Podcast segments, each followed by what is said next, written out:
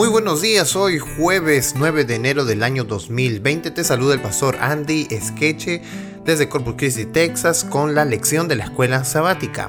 Hoy ya estamos en la segunda lección y la, esta lección es titulada De Jerusalén a Babilonia. El texto de memoria eh, para toda esta semana se encuentra en el libro de Daniel capítulo 1 versículo 17 y dice, a estos cuatro muchachos Dios les dio conocimiento e inteligencia en todas las letras y ciencias y Daniel tuvo entendimiento en toda visión y sueños.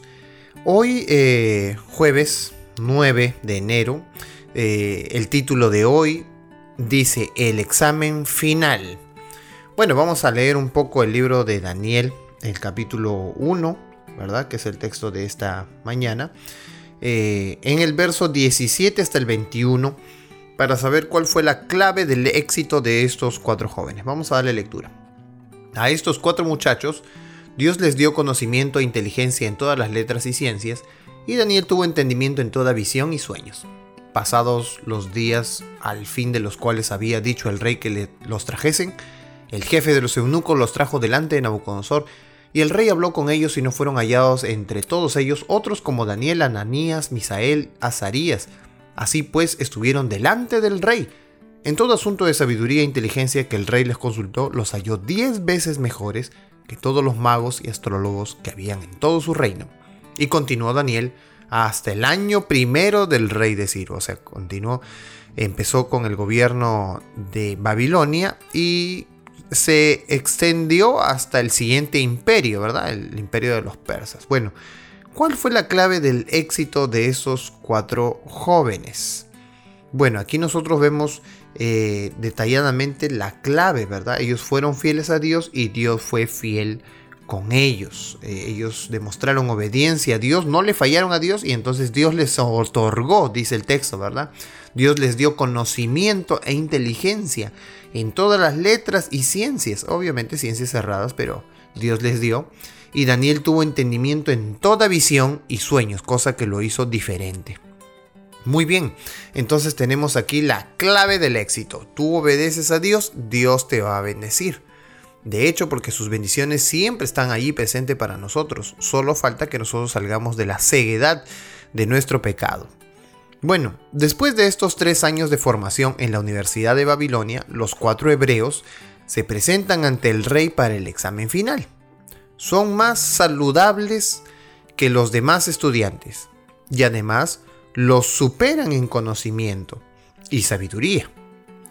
Inmediatamente contratan a los cuatro para servir al rey. Obviamente, si eran mejores que cualquier otro, tenían que estar delante del rey. Bueno, esto nos dice algo interesante de nuestro trabajo y nuestro estudio. Si nosotros somos también aplicados en la universidad, en el colegio, en la escuela o en el lugar donde nosotros estamos estudiando y le ponemos fuerza y ánimo, corazón y pasión a todo lo que hacemos, obviamente seremos reconocidos. Hay un proverbio que dice que todo aquel que trabaja solícitamente delante de los reyes estará. Así que eh, ese proverbio es cierto. Los que se entregan eh, con corazón, con pasión al trabajo que tienen que hacer, siempre van a ser eh, buenos en eso, destacados en eso y van a ser necesitados por alguien que quiera trabajar con ellos.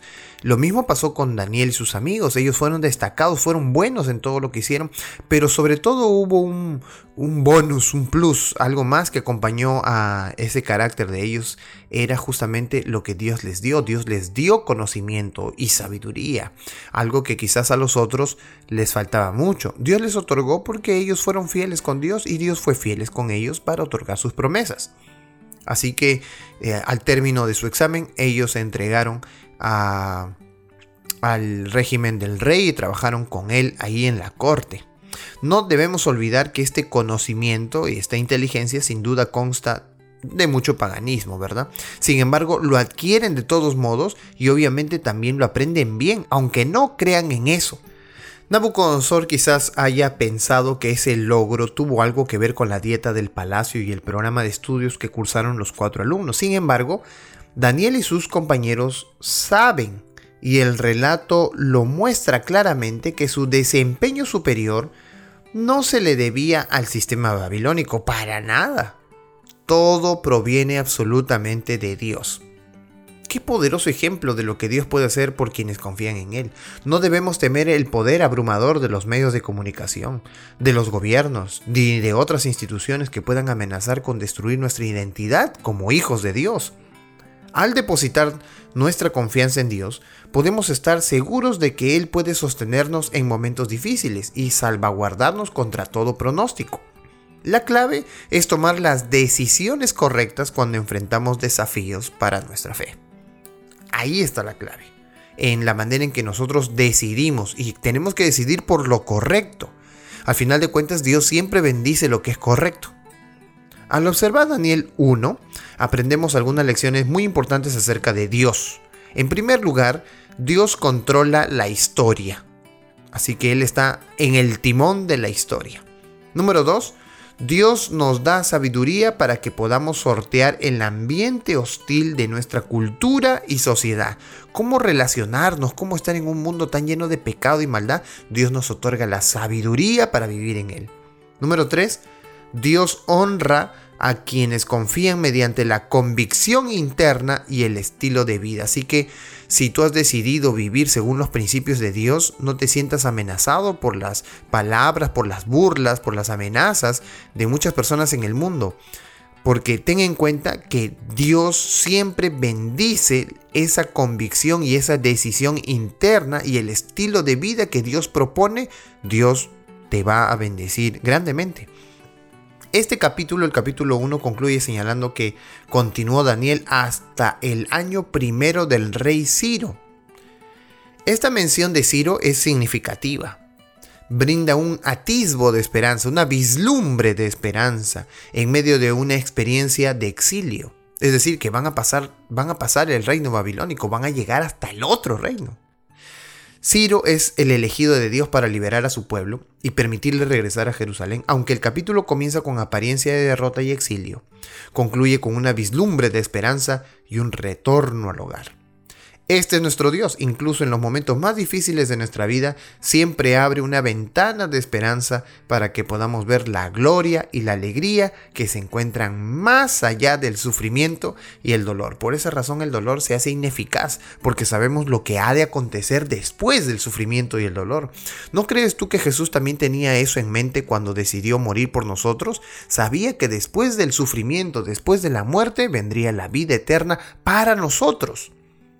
Así que si Jesús también tuvo fe en Dios, nosotros también deberíamos tener, así como Daniel la tuvo en Dios y logró sortear las amenazas del mundo en su vida y vivir en un sitio tan pagano y obedecer a Dios a pesar de todo. Que Dios nos pueda bendecir con ese ánimo, con ese valor y que podamos vivir cada día de acuerdo a sus principios, porque qué bueno que es estudiar la Biblia a través de la escuela sabática.